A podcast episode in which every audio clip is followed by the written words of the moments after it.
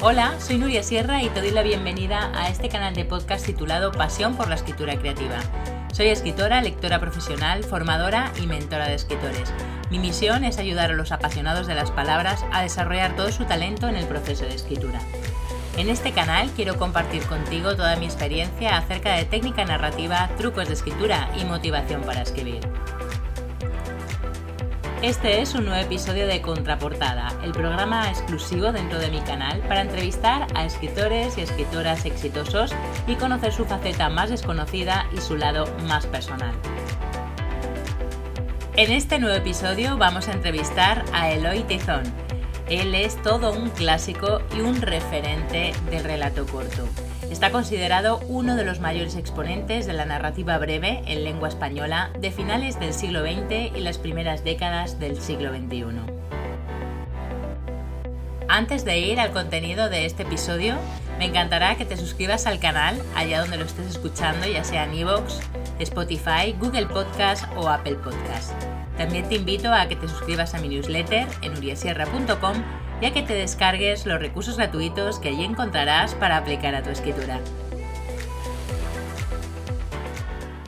Hola Eloy, muchísimas gracias por compartir este tiempo con nosotros en Contraportada. De verdad que es un honor y un placer tenerte aquí. Estoy encantada de que te hayas animado a pasar por el micrófono del programa para contarnos tu faceta más personal, tus curiosidades, tu larga experiencia como escritor y bueno, y, y todo lo que te apetezca, muchísimas cosas más, porque de verdad que vamos a hablar señoras y señores, con un clásico vivo y un referente del, relato corto. Bueno, Eloy, ¿qué tal? ¿Qué tal estás? Muy bien, muchísimas gracias. Muy contento de estar aquí y, disfrutar de este rato de, conversación contigo, Nuria. Mm, fenómeno. Bueno, para los que no conozcáis a Eloy Tizón, os cuento que él nació en, en Madrid en 1964. Es autor de tres libros de relatos, eh, bueno, mi preferido de todos, eh, que es Velocidad de los Jardines, se publicó en 1992, ya ha llovido, pero fue reeditado en el año 2017 por Páginas de Espuma. Eh, su segundo libro, que es Parpadeos, de 2016, y Técnicas de Iluminación, de 2013. También tiene tres novelas, Seda Salvaje, publicada en el 95, Labia, en el 2001, y La Voz Cantante, en el 2004. Y el ensayo literario titulado Herido Leve, 30 años de memoria lectora, que se publicó en el 2019 y que tuve la fortuna, la suerte de asistir a la presentación aquí en Sevilla en ese año. Bueno, Eloy Tizón está considerado uno de los mayores exponentes de la narrativa breve en lengua española de finales del siglo XX y de las primeras décadas del XXI. Sus relatos forman parte de numerosas antologías, parte de su obra ha sido traducida al inglés, al francés, al italiano, al alemán, al finés y al árabe. También ha sido incluido entre los mejores narradores europeos en la antología Best European Fiction de 2013, prologada por John Panville. Es colaborador asiduo en medios de comunicación desde joven. Durante cuatro años mantuvo en El Cultural una columna titulada Vértigos. Ha sido profesor universitario y en la actualidad es profesor de narrativa en el centro educativo Hotel Kafka y editor en Relé. Bueno, no sé si me dejo algo relevante de tu vida profesional algún dato. Lo, más importante ya está. Quizá lo último, que bueno, también estoy metido en, un, en el pequeño lío de organizar un festival literario dedicado al cuento eh, en la localidad de Torrijos, que es una población cercana a Toledo.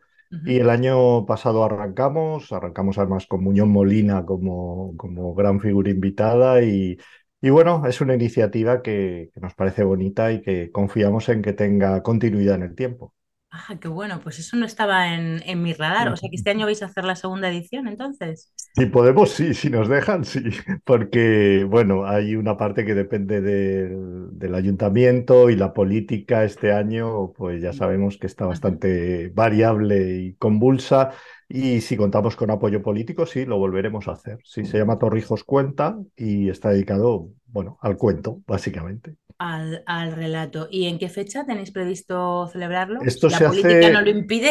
Si la política no lo impide, nosotros planteamos el fin de semana del 11 al 12 de noviembre. Mm, eh, lo hacemos el fin de semana porque, bueno, es... Eh, eh, ocupamos diferentes estancias de un palacio, un palacio muy hermoso que hay allí, el Palacio Pedro I, y la verdad es que es un sitio espectacular. Si, si vais por allí podréis disfrutar, la entrada es gratis a todas las actividades, hay mesas redondas, talleres de escritura, un recital de cuentos, en fin, muy, Mm, creo que fue una buena experiencia, la verdad, el, primer bueno. año. Qué interesante, pues sí, nada, lo, lo tendré apuntado para, para ver si este año, eso, Genial. política nos deja y, y podemos, podemos acercarnos a Torrijos, provincia de Toledo, ¿no? Toledo, está muy cerca de Toledo. Ah, qué bueno. Pues nada, em, ahí queda, dicho, dicho queda para, para Mm. este año, a ver si suerte. Bueno, vamos ya con las preguntas, Eloy. Eh, la primera, que es de, es de, es de- es la pregunta rigurosa que le hago a todos los escritores y las escritoras que pasan por el micrófono de contraportada, y, y es ¿qué te negarías a escribir? Es una muy buena pregunta, diría yo, Eh, porque todos creo que tenemos nuestros marcos morales, nuestros, nuestros límites, eh, determinada sensibilidad como, como lectores, como espectadores, como creadores. Y en mi caso, por ejemplo, yo creo que mm, no, no estaría en mi, eh, en, mi horizonte escribir, por ejemplo, algo que, que fuera excesivamente escabroso, excesivamente crudo, que atentara contra, digamos, la dignidad del, personaje, ¿no? Yo creo, como mi maestro Chiver, que incluso los personajes de ficción tienen sus derechos y que maltratar o vezar a un personaje o, eliminarlo, creo que también, decía, tiene que haber razones muy poderosas para hacerlo. Y yo creo que es verdad, creo que los personajes también merecen una dignidad y no me parece mal que lo hagan otros autores, por supuesto, no tienen libertad plena para, para escribir lo que le parezca, pero creo que en mi caso eso me generaría mucha incomodidad. Eh, has hablado de, mm, de Chiver, autor que a mí me encanta también. Bueno, yo creo que, el, que su clásico, eh, el, el nadador, ¿no? O sea, Sí, que es, es el cuento por autonomía, además que se lee en todos los, en todos los talleres, en todos los cursos de, de relato.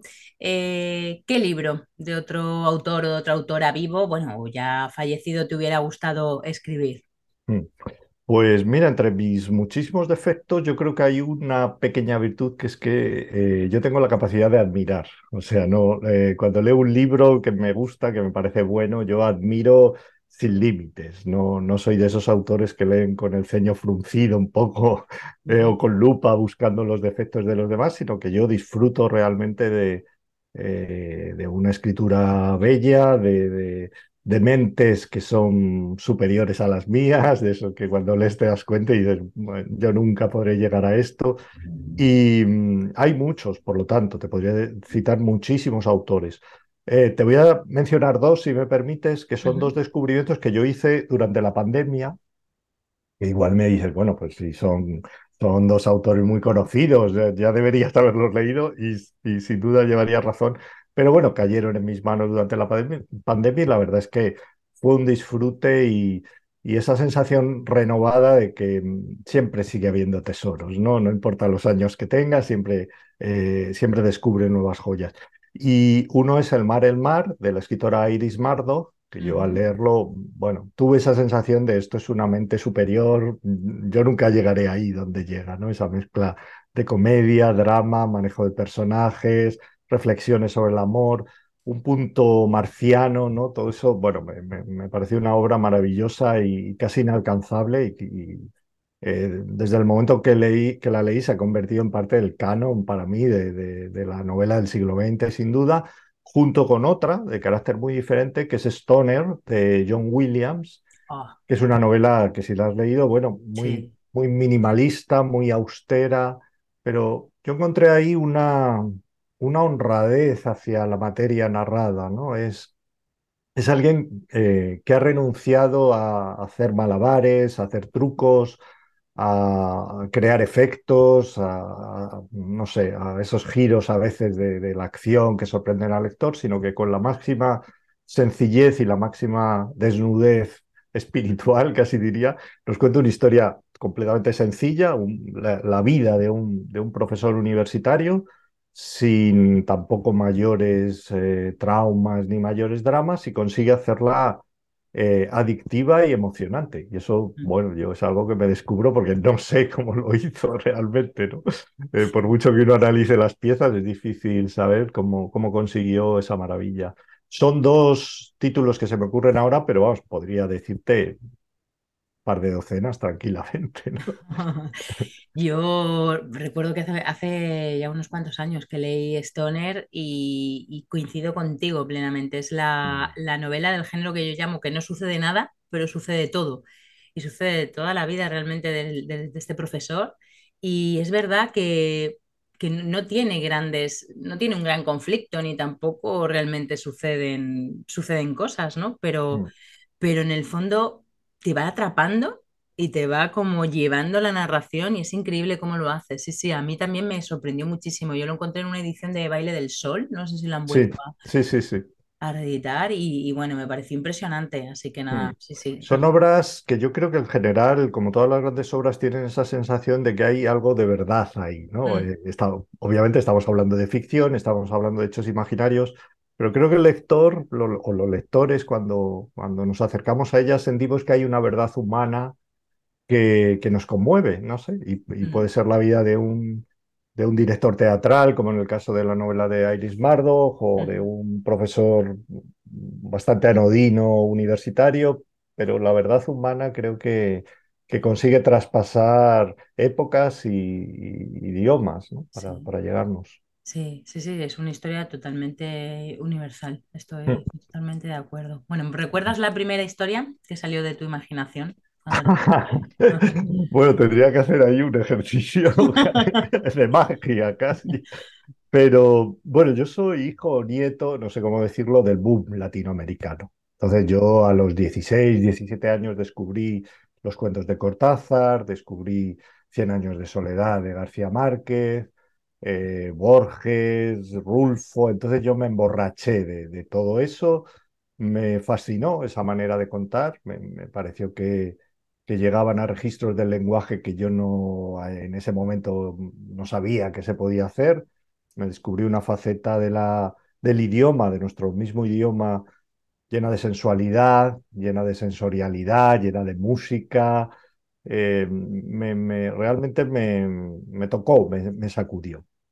Eh, ¿qué ocurre con el siguiente paso cuando uno se ha emborrachado de literatura? Pues que hay un afán de imitación e intentas, con tus herramientas absolutamente torpes y deficientes de, de la adolescencia o de la primera juventud, tratas de imitar eso. Entonces yo, si me remonto muy atrás, pues eh, recuerdo algún patético intento de relato eh, en, el- en la clave del realismo mágico. Que, yo- que no conservo y que me daría seguramente una vergüenza terrible si, saliera a la luz. Pero eso es lo que recuerdo, digamos, con, con cierta voluntad de voy a intentar hacer algo eh, que sea literario. Claro, es literario en el peor sentido, ¿no? Está eh, sobreabundancia de metáforas, de adjetivación exagerada, de todo esto, que luego, bueno, hay que ir depurando, hay que ir puliendo para, para encontrar un camino menos mimético y más personal. Y fue ahí con, con García Márquez, con Rulfo, con Cortázar, cuando supiste que te ibas a dedicar a la, a la escritura, ahí con tus primeras Pues eh, es difícil abundantes. Es, es difícil decirlo porque yo no recuerdo, no sé, no sé en tu caso, pero yo no recuerdo que hubiera un momento epifánico, ¿no? De, de recibir una luz y decir, este, esta es mi vocación. Yo creo que fue más bien como un veneno lento, diría yo. Algo que se fue introduciendo poco a poco. Siempre me ha gustado mucho leer, hacer mis pinitos literarios, pero al principio era muy muy desinteresadamente. Yo ni se me pasaba por la cabeza es- eso de ser escritor, que me parecía como una palabra enorme y, algo que no, que estaba fuera de mi alcance, ni siquiera publicar, sino bueno, escribir mis historias, escribir mis, mis mis pequeños relatos, mis prosas poéticas, y bueno, con los años va, todo eso va cogiendo como un poco más de, de peso y casi sin darte cuenta te ves eh, teniendo amistades que también comparten ese, ese mismo vicio, intercambiando libros, intercambiando manuscritos y poco a poco vas, eh, como digo, sin, sin ser demasiado consciente, vas entrando en un círculo, construyéndote una familia, una segunda familia, que es la familia literaria y que realmente, bueno, es el hábitat en el que si, si perseveras en esa vocación, al final eh, pasas la mayor parte de tu vida o, o, gran parte de tu vida, ¿no? Pero sin ser un momento determinante, creo que sí, diría esa, eh, la primera juventud más o menos, o, o el final de la adolescencia más o menos, es cuando empezó a rondarme el, el fantasma este de, de la literatura que, que, nos vuelve locos a muchos. Fue un, un veneno lento, ¿no? Yo creo que, que, los, los que los que escribimos antes hemos sido lectores, creo, y, y, hemos sido niños muy lectores, ¿no? Yo en mi caso era una niña que yo me escondía para, para leer y me podía pasar tardes enteras, tardes enteras leyendo. Eh, ¿Qué talento tenías tú de niño que has ido perdiendo? Bueno, a lo mejor lo conservas a lo largo de estos años. Pues yo creo que tenía el perfil del niño soñador, eh, tirando introvertido, que pasaba muchas horas solo en su cuarto. Yo jugaba pues con los juguetes de la época, aquellos Madelman, ¿no? Y hacía mis, mis dibujos, mis, mis pequeños tebeos. Me gustaba mucho eh, el, el cómic y los tebeos. Y durante bastantes años pensé que mi vocación iba a ser más bien tirando hacia las artes plásticas, hacia el dibujo y la pintura. Eh, diría que quizá por, por, mencionar ese talento podría ser el del niño, bueno, fascinado por, por, la imagen, al que le gustaba mucho dibujar, que dedicaba muchas horas eh, a practicar el arte de la ensoñación, a mirar las paredes, a mirar las nubes, a, a todo esto, ¿no? Y creo que eso es un caldo de cultivo sospecho bastante frecuente entre personas que, que, luego se dedican a alguna actividad creadora, ¿no? Esa infancia un poco solitaria, con, mucha capacidad imaginativa, eh, de lectores, como, tú señalabas, eh, cierta curiosidad y voracidad a veces por, por, los productos del arte o de la cultura, ¿no? Eh, a ese pequeño nivel, por supuesto, sin, sin ponernos excesivamente pedantes, pero bueno, te, te intrigan las películas, te intrigan eh, los libros de aventuras, los de Julio Verne, los de Salgari, eh, yo hacía mis pequeños dibujos, entonces, bueno, creo que esa podía ser un, talento un poco destacable dentro de una vida bastante normal, en una familia de clase media, en un barrio eh, bastante modesto de Madrid, sin, en fin, sin ninguna espectacularidad.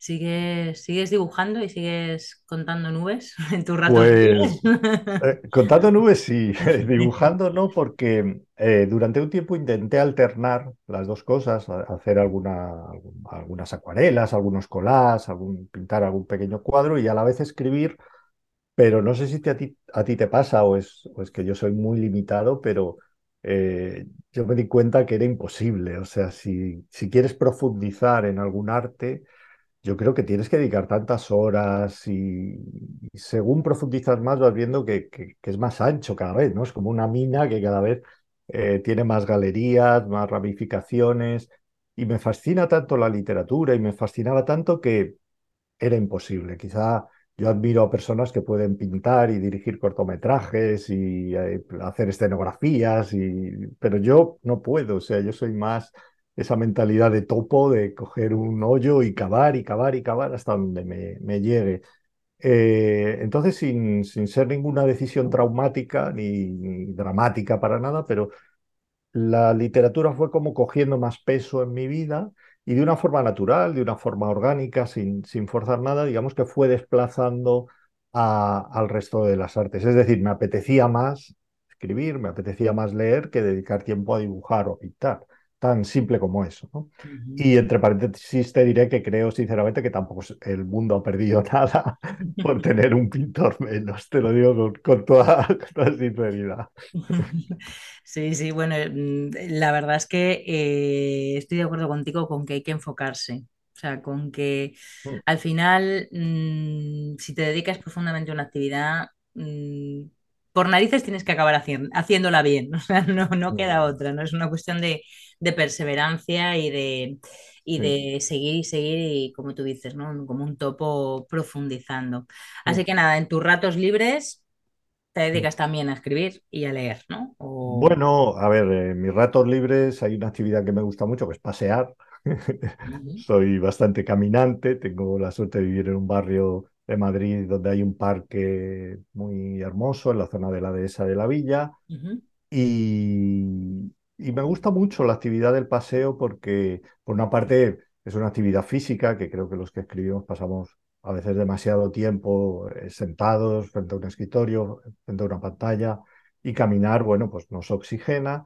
Y luego creo que para los escritores es, un, es una gimnasia útil porque eh, entras en un estado mental curioso, ¿no? Porque hay algo de distracción en caminar, vas viendo gente, árboles, lo, que sea, pero también la mente de una forma divagatoria creo que va ahí urdiendo y, cuando estás trabajando en una historia, bueno, estás paseando, te vas fijando en, las personas con las que te cruzas o en, o en determinadas escenas, pero sigues de alguna forma trabajando en, en lo que sea que estés escribiendo en ese momento. Y creo que es enriquecedor por las dos partes, porque por un lado te sirve para, para caminar y para desengrasar un poco la máquina, y por otro también mentalmente es bueno.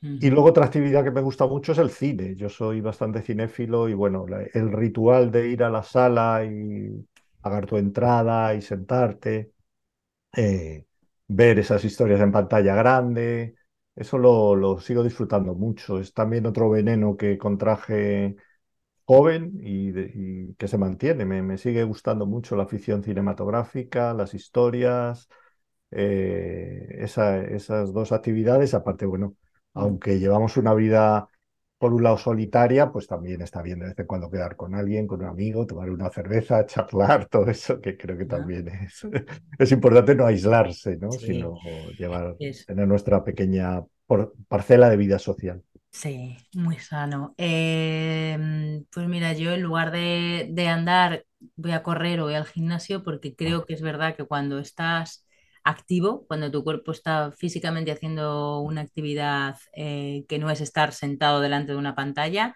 también está trabajando en segundo plano y resolviendo seguramente muchas de las, de las cosas que luego eh, plasmas ¿no? en el, en el mm. papel.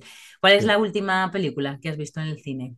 Yo te reconozco que hace tiempo que no voy al cine. O sea, me encanta, pero es verdad que soy pasto del, streaming.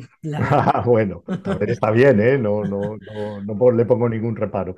Pues la última fue el otro día, fui a ver una película de Paul Schrader, el, que es el guionista de Taxi Driver, siempre, siempre se menciona eso, pero él también es director y tiene una obra interesante. Y la, la película anterior que, que, sacó el, el, año pasado se llamaba El contador de cartas y a mí me pareció hipnótica, o sea, yo me quedé ahí fascinado. Es una historia dura, es una historia eh, eh, con sus aristas afiladas, pero a mí me, me tuvo enganchado a la pantalla las dos horas que dura. Y ha estrenado hace poco otra que se llama El Maestro Jardinero, que tiene alguna de sus virtudes, aunque para mí no llega al nivel de, del contador de cartas. Pero bueno, creo que siempre es un, es un director interesante que trata temas bueno, relacionados con la, con la culpa, con la redención, con el perdón. Eh, personajes a veces con una carga de pasado muy traumático que tienen que canalizarlo de alguna manera. Bueno, son temas profundos y a veces acierta más y a veces menos, pero, pero siempre me, parece interesante ver, ver lo, que, lo que nos propone. Esa fue la última que fui el otro día.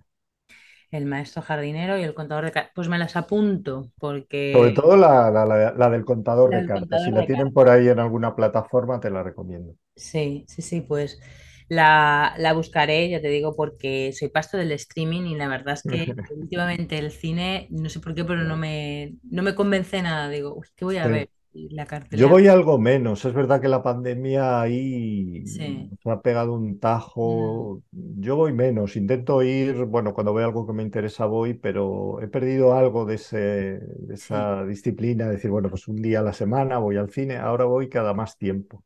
Sí.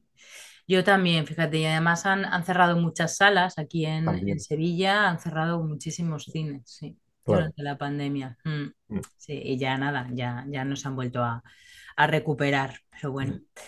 Bueno, una pena. Bueno, ¿coleccionas algo? No me digas que películas de, de vídeo.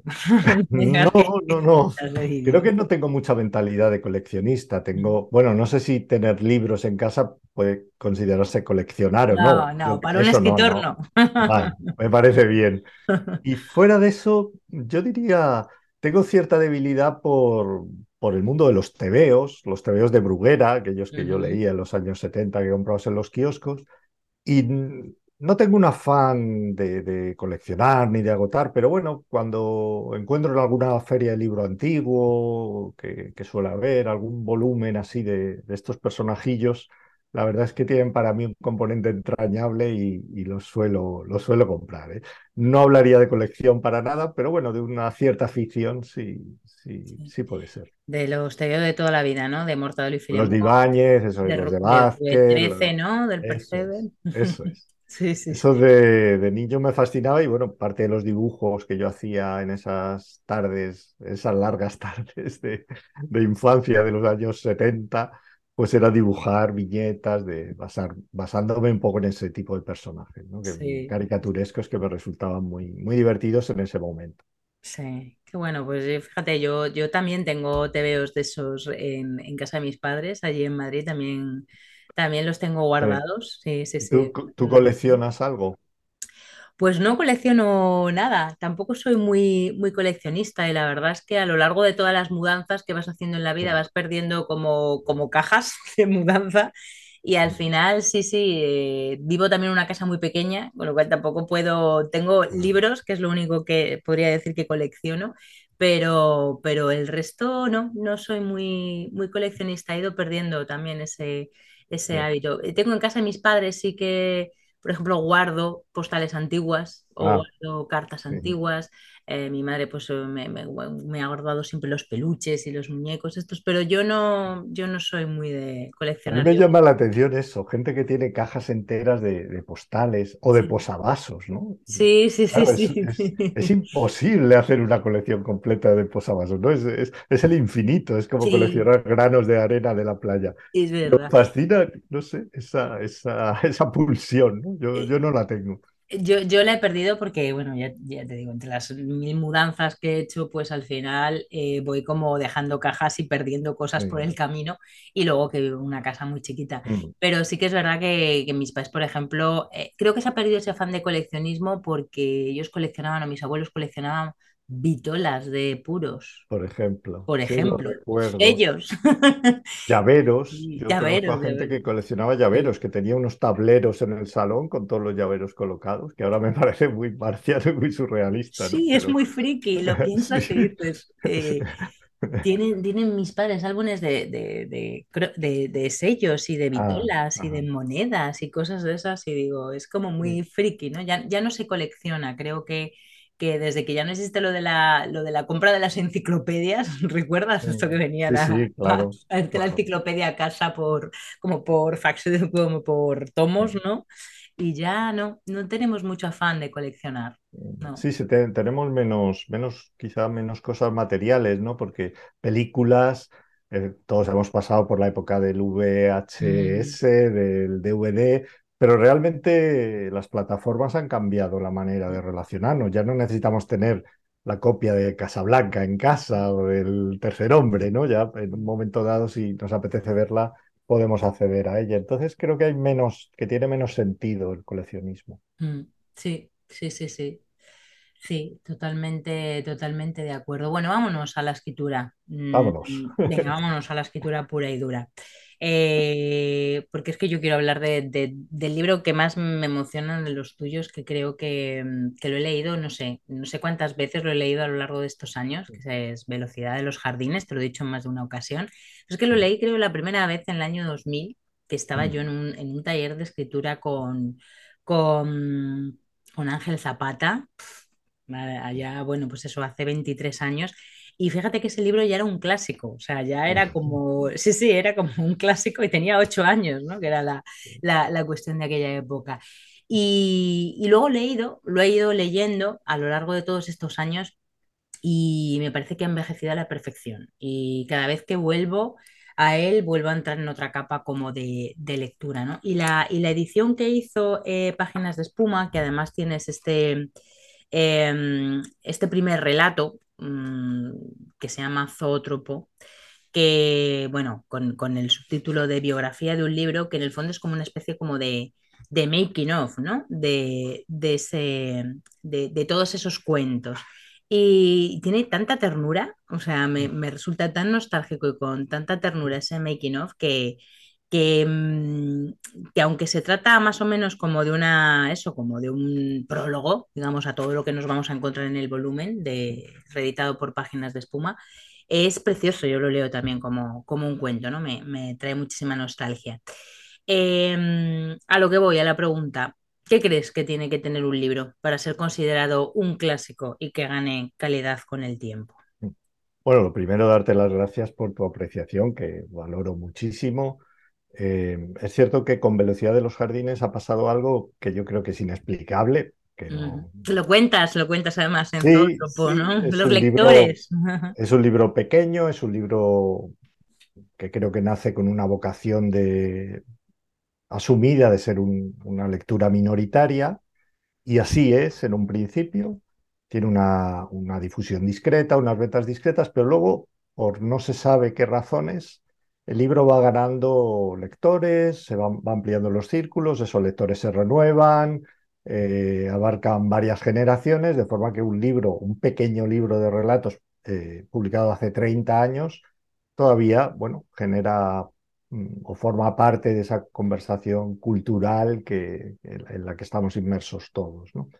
Em, ¿por qué ocurre esto? Es una buena pregunta de difícil respuesta, porque eh, yo lo he, lo he reflexionado, he, buscado motivos, lo he hablado con amigos escritores, y al final yo creo que en las obras que nos siguen acompañando a lo largo del tiempo, em, hay un factor un poco difícil de definir, pero que tiene que ver con el cariño el cariño puro y duro.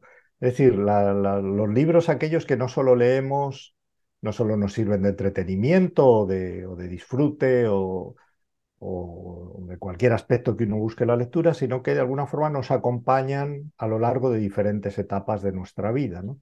Eso es lo que es para mí, por ejemplo, John Cheever, el, el autor que hemos mencionado antes. Es un autor que yo leo, releo en diferentes épocas y que te sirve, no sé, como de, de barrera de protección, ¿no? A veces contra, contra las inclemencias de la existencia.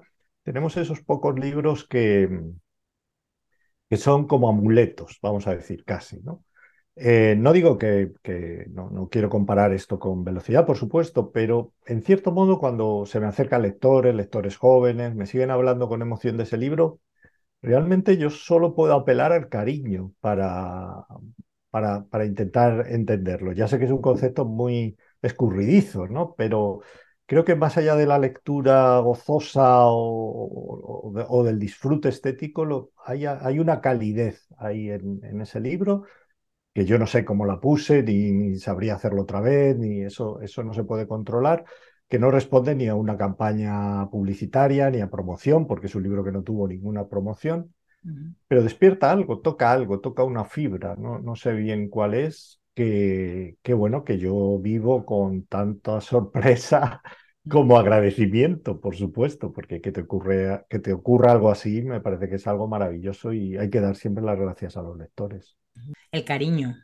Puede ser, no sé, a mí, a mí, lo- a mí el libro me lleva a la nostalgia. Hay un punto Sí, melancólico con el que conecto. O sea, Sí, sí, sí, Y, fíjate que, que- que estás hablando de una generación que es un poco anterior a la mía, verás, que, y sí, sin embargo empatizo muchísimo. O sea, mm, me parece que estás contando algo que, que podría ocurrir en mi generación, pero que es probable que, pu- que pudiese ocurrir ahora, ¿no? Tampoco yo ya estoy muy alejada de, lo que cuentas en muchos de los textos, ¿no? Que son de, de adolescencia, ¿no? Y de, y de primera juventud, pero... Pero digo, esto, esto hay algo que es universal y que sigue conectando a, a- a través de las generaciones y generaciones. ¿no? Fue una experiencia curiosa que hace unos tres meses tuve un encuentro con estudiantes de un instituto, chavales de, de la edad más o menos de velocidad de los jardines, de los Ujú, 15, 16 años, y me resultaba curioso, bueno, encontrarme con ellos y ver cómo habían leído ese cuento, ese libro, cómo Y por supuesto que las cosas han cambiado muchísimo en este tiempo. Yo estoy hablando del, del COU, ¿no? De- del, del COU de los años 80, que es más o menos cuando estaría situada acción. Y tienen, ahora tienen otros escenarios, eh, han, irrum- han irrumpido las redes sociales, que creo que también redibujan de otra manera las relaciones seguramente entre ellos. Y en mi libro no está porque es anterior a, Internet y a las redes sociales. Pero sí me parece que hay algo universal, eh, bueno, en, en- el, despertar de, de esos primeros amores, en, en- en el chico, la chica que te gusta de, de la clase, el ser correspondido, no ser correspondido. Hay algo que creo que son eh, líneas de paso por las que todos eh, hemos, hemos cruzado y cruzaremos en algún momento. Eh, me parece que más allá de lo que haya podido envejecer en la escenografía, eso pues todavía puede conectar con, con las nuevas generaciones. Me dio esa impresión al menos al, al hablar con, con los chavales del instituto. Sí, sí, yo tengo esa, esa misma sensación. Cuéntanos tu proceso creativo a la hora de abordar un libro de relatos, ¿no? No solo, bueno, cuando hiciste Velocidad de los Jardines, sino ya los siguientes, ¿no? Parpadeos y, y técnicas de iluminación. Sí, pues eh, generalmente es un proceso bastante intuitivo. Yo avanzo a tientas, diría, sobre todo al comienzo. Hay un término al que, al que yo suelo referirme, que creo que refleja más o menos bien eh, mi manera de acercarme al, al proceso de, de creación, que es el término asedio. Asedio. Eh, eh, yo tengo la sensación de que hay algo, eh, un elemento de misterio, algo que, que no domino muy bien, pero que me incita a, a detenerme en ello. ¿no? A- a- es que o puede ser la, la época de la adolescencia, como en Velocidad de los Jardines, o, o a otros dilemas más de, la época madura, como técnicas de iluminación, lo que sea. Pero hay algo ahí que a mí me genera inquietud y curiosidad e interés. ¿no? Y, y mi trabajo como escritor es ir asediando ese, eso, cercarlo, eh, para tratar de eh, poder expresarlo con la mayor claridad posible. Eh, no necesito que encontrar una respuesta, no necesito resolver el misterio, pero sí la sensación de esto que me, que me inquietaba, que me preocupaba, que me, que me, que me producía sueños por la noche, que he conseguido encapsularlo, ¿no? en, en una, en una trama de ficción, en una trama narrativa. Eh, los primeros cuentos de un libro normalmente son los, son los que escribo más a ciegas, como más sin saber por dónde voy a ir. Y hay un momento cuando llevo tres o cuatro que entiendo que puede haber un eje conductor en el libro. Eh, de manera sutil, nada, nada exagerado, pero pienso que puede haber un, algo que sirva como metáfora del libro y que a la vez construya una línea narrativa, ¿no? Estamos hablando de cuentos independientes, por supuesto. Sí. No lo perdamos de vista. Pero bueno, yo sí creo que los libros de cuentos no son una mera suma o un agolpamiento de textos, sino que también tienen que tener una lógica interna, ¿no? Eh, eh, yo lo de- le dedico mucho tiempo a decidir cuál es el texto de apertura, cuál es el texto de cierre. Me parece importante saber de dónde partimos y, y a dónde llegamos. Y, y eso lo voy viendo poco a poco, ¿no? En el caso de técnicas de iluminación, pues es- está expuesto desde el mismo título que tiene algo que ver con la luz, eh, entendida de manera literal y también como ese momento de, de epifanía, ¿no? En que los personajes entienden eh, en qué situación están metidos, la vida que llevan, descubren algo sobre sí mismos. Y ese momento de descubrimiento me resulta interesante y me hace eh, seguir, eh, seguir interesado en lo que estoy escribiendo para descubrir algo. Es- ese es un poco el, el- impulso que a mí me mueve, como una especie de afán de descubrimiento. Hay algo que, que a mí me gustaría acercarme o entender un poco mejor, o es- ese digamos que es el espíritu con el que me enfrento a, a los cuentos. O sea, bom- bombardear, digamos, el tema que te obsesiona, pero eh, no partes de un tema único, ¿no? Sino que vas un poco a ciegas y luego se va, digamos, el libro ya eh, encauzando, ¿no? Sí, yo parto más bien o, o de una imagen no demasiado nítida o de a veces de un ritmo. Creo que, que no, no hablamos suficientemente de, de cómo eh, el ritmo en que construimos las frases nos va dando una música que nos lleva a un cierto tipo de historias, ¿no? Eh, hay historias que son más atmosféricas, donde ocurren menos cosas, otras que tienen un- una línea argumental más definida. Pero yo normalmente parto de algo más intuitivo que, que definitivo, ¿no? No, no tengo claro ni lo que va a pasar, ni por supuesto cómo lo voy a terminar. Hay como un camino, una, una incitación a, viajar, a meterme en ese, bueno, en ese sendero confiando en que pasen cosas ahí que, primero me resultan interesantes a mí, ¿no? Y luego cuando, si me resulta interesante a mí, yo tengo la, el sueño de que pueda interesar a otros, ¿no? Pero sobre todo que, que yo le, le pueda sacar jugo a, a esa situación o a esa escena inicial o a esa imagen o a esa, mm, o, o esa secuencia rítmica, ¿no? De, de palabras que me llevan a algún sitio. Es curioso, cada, cada autor, cada autora que entrevisto eh, tiene un proceso creativo totalmente distinto. A mí es algo que me apasiona porque al Sí, final a mí también. te das cuenta de que escribimos como somos. O sea, y, y es verdad, ¿no? Y, y al final dices, bueno, es que claro, eh, personas muy metódicas a lo mejor sí que empiezan con un esquema, ¿no? Y tienen su Mm, esquema y tienen su escaleta totalmente trazada de principio hasta el final. Luego hay otras personas que van un poco con brújula y otras personas que se hacen un libro del libro, que a mí me parece mm. absolutamente, wow, todo documentado, todas las semblanzas de los personajes, pero sí, sí, es Mm, curioso. Creo que que además eh, el, el cuento corto no se puede abordar igual que una novela, o sea, no, no, Claro, no tiene nada que ver. Hmm, Tiene, digamos, esa ventaja, por llamarlo de alguna manera, que puedes jugártela un poco más, Sí. puedes ir más eh, por la cuerda floja, siempre con ese vértigo, porque es un vértigo asumible, ¿no? No, no- claro, emplear, yo qué sé, varios años de tu vida y al final no ir a ningún sitio es- tiene que ser muy duro. Hmm. Eh, en el cuento, bueno, te arriesgas a estar algunas semanas perdido, ¿no? Pero bueno, eso creo que es un riesgo que podemos asumir. Sí, además, bueno, en un cuento parece que da menos pereza porque dices, bueno, a lo mejor han sido 10 páginas de cuento, ¿no? Y dices, bueno, venga, pues rehago 10 páginas, pero claro, rehacer una novela completa, Sí, te has equivocado en un punto es, es complicado, sí, sí. sí. ¿Eres más alondra o búho escribiendo? ¿te gusta más madrugar o trasnochar?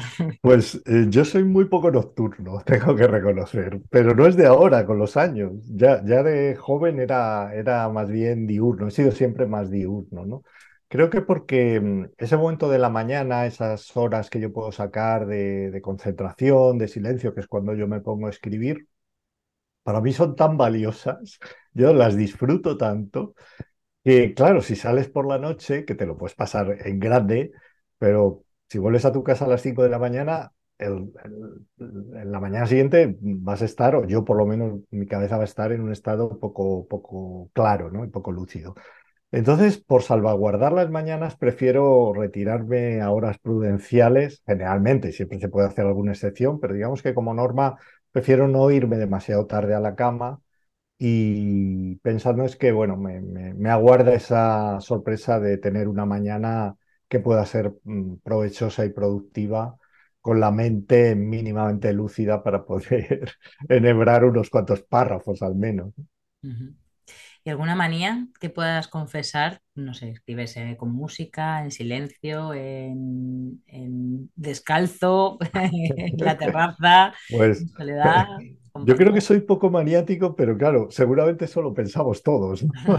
Ah, Tendría que preguntarles a los demás si, si me consideran muy maniático. Yo te diría que no, y creo que las, eh, las necesidades, vamos a darle un término un poco más noble que el de María, ¿no? Las necesidades que tengo están relacionadas, bueno, pues con tener un espacio de tranquilidad, de silencio, eh, con pocas interrupciones.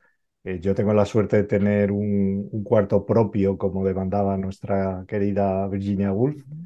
Y bueno, es eso, tener eh, Tampoco necesito muchas horas, pero un par de horas, digamos, de soledad, de aislamiento, de silencio, de tranquilidad, para mí son suficientes.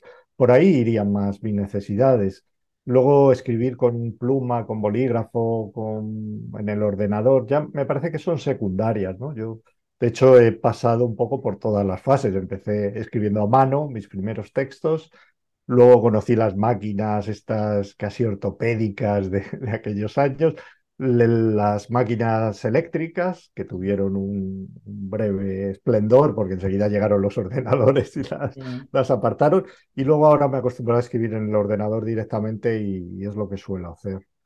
Y más allá de eso, de, de, bueno, unas mínimas condiciones de silencio, de tranquilidad, creo que no soy demasiado maniático. Pero ya te digo que si le preguntas a alguien que me haya padecido como compañero de, de piso, igual, igual te dice otra cosa, no lo sé. sí. ¿Cuál es el momento más feliz que te ha dado la, la escritura y el más desagradable, por otro lado? Bueno, eh, yo creo que momentos felices puede haber varios relacionados con la escritura. Uno es cuando tú estás solo o sola y el trabajo marcha y son esos momentos maravillosos en que de repente todo cobra sentido, eh, aquello con lo que habías estado peleándote de repente se arma, encuentras el camino que crees el correcto. Esa felicidad solitaria creo que es muy, muy, muy gratificante.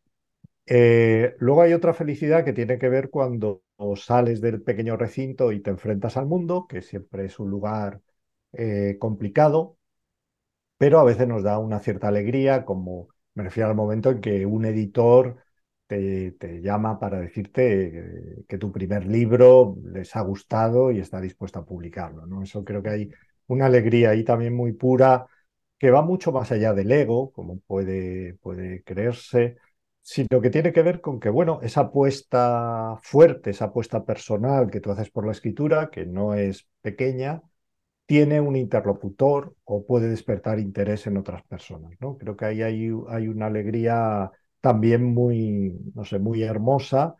Y te diría en tercer lugar lo que ocurre cuando un lector que no sabe nada de ti ni te conoce, pero ha leído tu libro por recomendación de un amigo o de quien sea, se acerca a ti o te manda un mensaje o en la feria del libro va a visitarte y te habla de una manera conmovedora de lo que tú has escrito y ahí es cuando yo creo que sientes que, que todo tiene algún sentido, ¿no?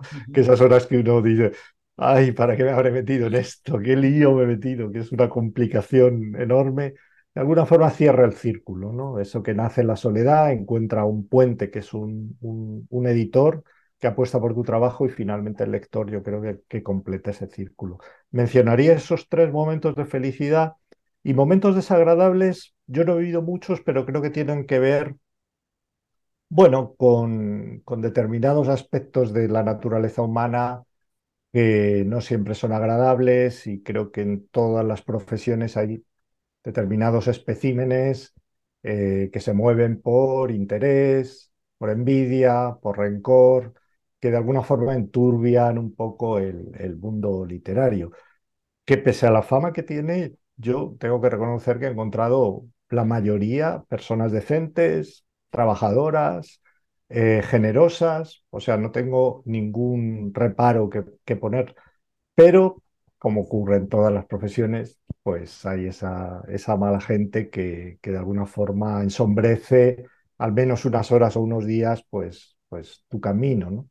La ventaja que, tenemos es que yo creo que, bueno, que todo eso al final desaparece, pasa al olvido y no, no, no deja ninguna huella, ¿no? Y, bueno, pues ahí seguirán en su rincón con sus envidias, sus maldades, sus insultos en redes y demás, pero bueno, los demás seguimos nuestro camino y tan felices. Mm.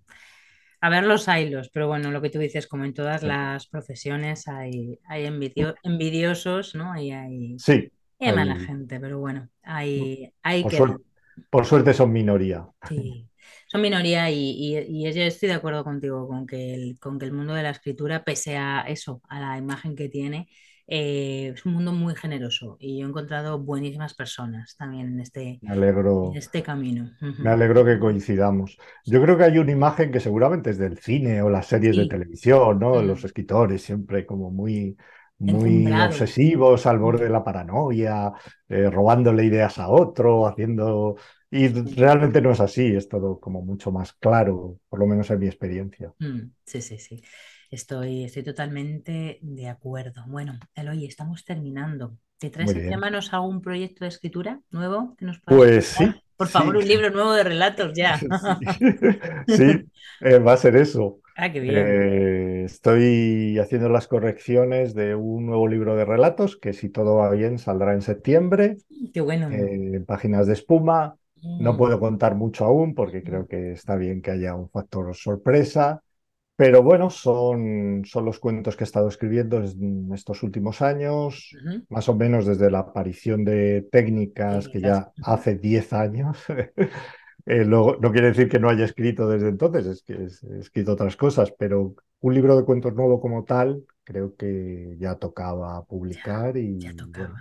Mm, tengo, tengo ese, ese momento de ilusión y nervios, ¿no? De- por un lado, siempre es algo que apetece y por otro lado también eh, te impone, porque bueno, sientes cierta responsabilidad hacia, hacia la propia materia literaria, ¿no? Cierto respeto, el respeto hacia los lectores, por supuesto, y, vamos a ver cómo, cómo sale la criatura.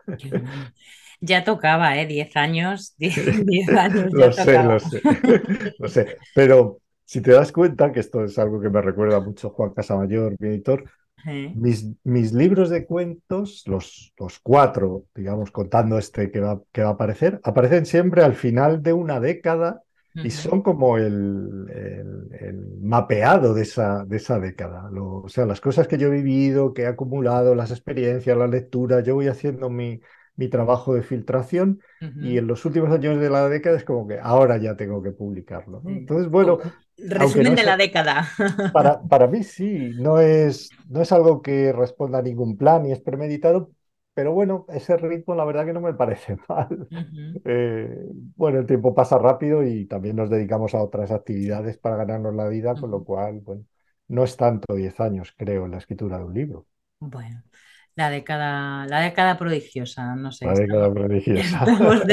Estamos, deseando leerte. y no nos cuentes el título que trae mala suerte y además no se ah, decir. Vale, no. lo sabía, pero vale, lo, respetaremos. Ah, sí. Ah, bueno, ¿lo quieres contar? No, no, así es más sorpresa. Ah, así es más sorpresa. Bueno, será, mm, me imagino, el título de alguno de los relatos, ¿no? Pues no, no he salido. tanto en técnicas de iluminación como en este último, he optado por un título más genérico, que ah. englobe, digamos, la, idea general del libro, pero que no sea el de ningún relato en concreto. Bueno, bueno, bueno, pues deseando de verdad, de verdad leer nuevos, nuevos pues cuentos, porque, a ver, Velocidad de los Jardines ya lo tengo un poquito sobao. ya necesitas nuevos estímulos. Necesito, necesito lo de la nueva década. A ver. Claro, claro las nuevas lecturas. Bueno, bueno, nada, Eloy, que muchísimas gracias de verdad por tu tiempo. Ha sido un, placer contar contigo en el micrófono de Contaportada y charlar este rato. De verdad, espero que hayas disfrutado y te deseamos el mayor de los éxitos en el nuevo proyecto y, deseando, como, como te decía antes, leerte. Muchísimas gracias y ponte un abrazo enorme, de verdad. gracias a ti. He disfrutado muchísimo de este rato de charla y te mando un beso grande. Muchas gracias, Eloy. Chao.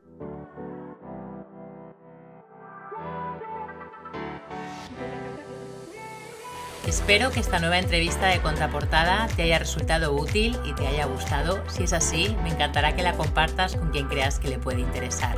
Me ayudarás infinito a compartirla con otros apasionados de las palabras. Te invito de nuevo a suscribirte al canal, allá donde lo estés escuchando, ya sea en iVoox, Spotify, Google Podcast o Apple Podcast. Y también te invito a que te suscribas a mi newsletter en mediasierra.com y a que te descargues los recursos gratuitos que encontrarás para aplicar a tu escritura. Muchísimas gracias por escuchar este episodio y hasta el próximo.